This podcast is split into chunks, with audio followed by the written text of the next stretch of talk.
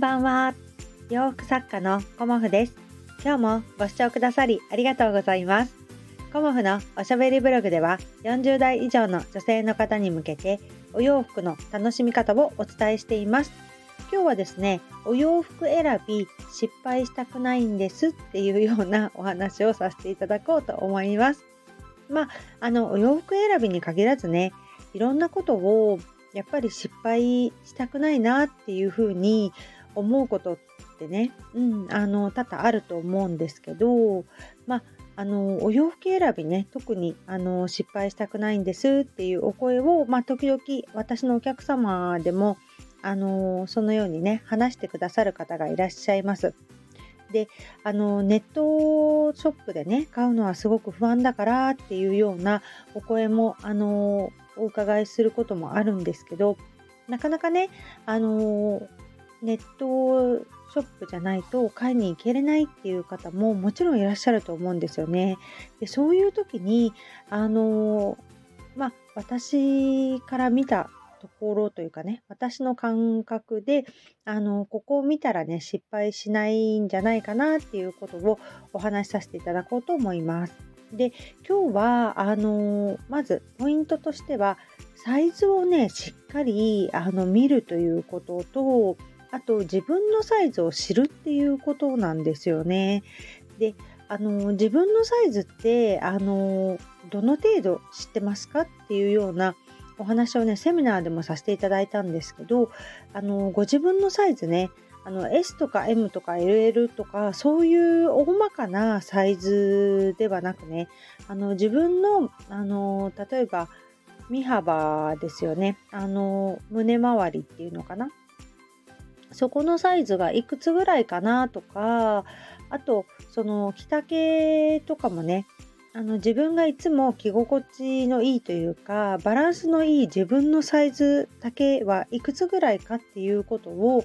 あのご存知の方はねあのそれをもとにあのネットショップとかでねあの通販であのサイズが載ってますよね。でそれを見ることによってあこれなら私のサイズに近いからこのサイズを選ぼうっていうことがねあの分かりやすいと思うんですけどそれをね、あの知らないとやっぱり私は M なのかなとかあの L なのかなとか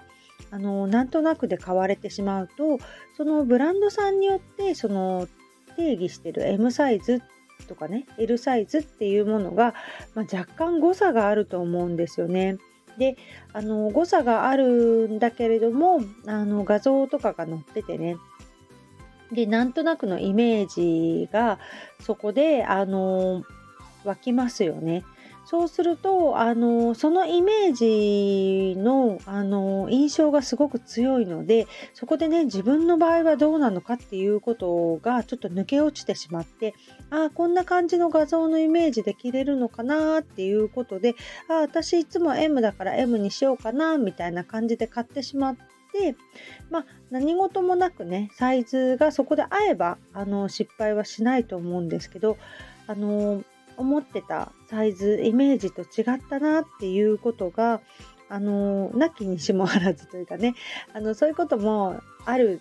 かなと思います。でそういうイメージしてたものとあのサイズ感が全然違うっていう風になるとあ失敗しちゃったネットで買ってなんて言ってで結局それがね着れなくなっちゃってまあ、小さかったり大きすぎたりっていう風な感じでせっかく買ったものがね、まあ、返品できればそれはそれでいいんですけど返品もまた一手間かかりますよね。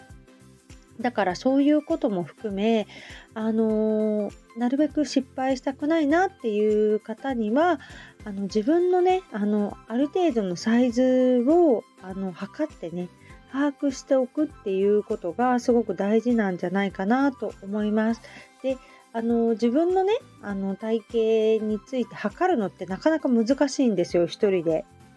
だからあのいつも着心地のいい、うん、いつも着てるお洋服のサイズね実際にあの身幅どのぐらいなのか丈がどのぐらいなのかっていうことを見ることがねあのすごく分かりやすいのでだいたいねそのいつも着心地がいいものと似たようなものをまた購入すれば、あのほぼほぼね、失敗なく着れるんじゃないかなと思います。で、あの気をつけてほしいのはあの伸びる素材と伸びない素材はサイズ感が全然違うので、えーと、参考にする時のあの寸法が例えば伸びない生地で測ったのであればあのご購入する時も伸びない生地のお洋服にそのサイズを適用するっていう風にした方がいいと思います。でニット素材だとかねちょっと伸びる素材ありますよねストレッチ素材とかでそういうものであの寸法を測ったものだと多少ねこう伸びたりするのでゆとりがありますよねだからゆとりがあるっていうことをあの加味してあの着られるといいと思いますしあのやっぱりね伸びる素材と伸びない素材のサイズ感は全然違うんですよね同じ寸法を測ったとしても。った時にあの全然伸びないとかあと逆に伸びるっていうともうそこの時点で寸法が変わってきてしまうのでその点だけはねすごくご注意されるといいかなと思います。まあ、あのお洋服に限らずねあの失敗したくないっていう気持ちは誰にしもあると思うんですよね。だけど私はこの頃ねそこが変わってきたんだなっていうことをあの自分の中では感じています。であの失敗することの方が私はこのお仕事をしててすごく多いんですよね。最初からあのイメージ通りにうまくいくっていうことはほぼほぼなくて。であの大失敗っていうこともあのないですけどあのやっぱりここもうちょっと改善したらいいなとかああこんなとこ失敗しちゃったなっていうのは本当にねあの日々感じてることでもあります、うん、だから失敗したくないって思った瞬間私は動けなくなってしまうので私はねあのこのお仕事に関しては失敗してもいいからやってみたいっていうような気持ちで取り組んでいることがね、あの、ほぼほぼなんですよね。で、そういう気持ちになれたのも、あの、たくさんの経験をしてきたからかなっていうふうには今となっては思います。うん、いろんなことをやってみてああこれうまくいかなかったなっていうことをあのたくさん感じていると、あのその失敗したくないっていう気持ちよりも挑戦したいっていう気持ちがだんだん大きくなってくるんですよね。だから何かに挑戦してみようっていう気持ちを、あの持つっていうかねモテるようになったのはもう数多くのね 失敗をしてきたからかなっていうふうに今は思っています。まあ、私ね、2人の子育てもしていますので、子供たちにもあの失敗のないこのレールを引いてあげるっていうことは私はしてないですね。うん受験でもそうですけど何でもそうなんですけど失敗してみたらいいって思っています。うん若いうち学生のうちに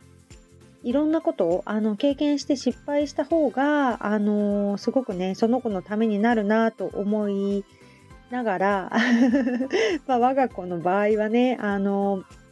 上の子は大学受験で失敗してますし下の子はね高校受験で失敗を経験しています。うん、で失敗しちゃったことがねあのすごくあの良くなかったかっていうふうに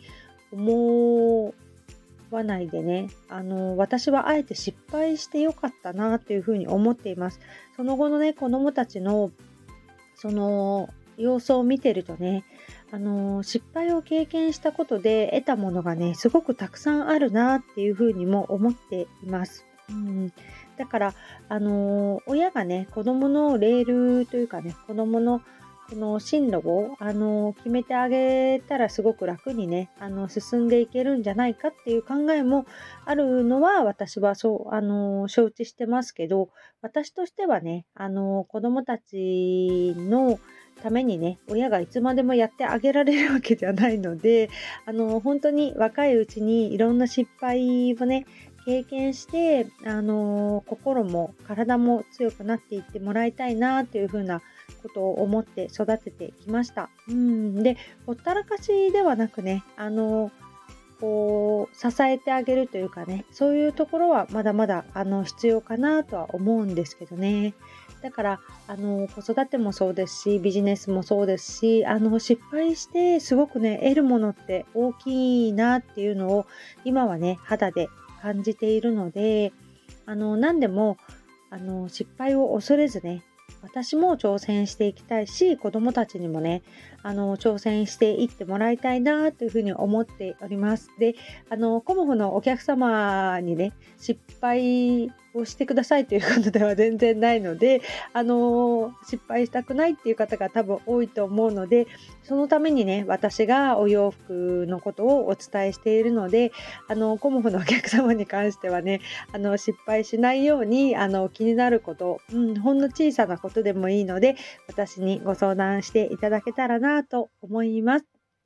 で、もうすぐというか、1週間後に、あの、冬のコモフ展を、あの、北鎌倉のね、ギャラリーエニスさんでさせていただきます。え、ー、と、11月27日、28日、日曜日と月曜日の2日間の開催となりますので、えっ、ー、と、鎌倉、北鎌倉のね、駅前なんですけど、秋の紅葉もね、あの、始まっておりますので、ぜひぜひコモフ展に来ていただけたらなと思います。今日もご視聴くださりありがとうございました。洋服作家コモフ小室屋隆子でした。ありがとうございました。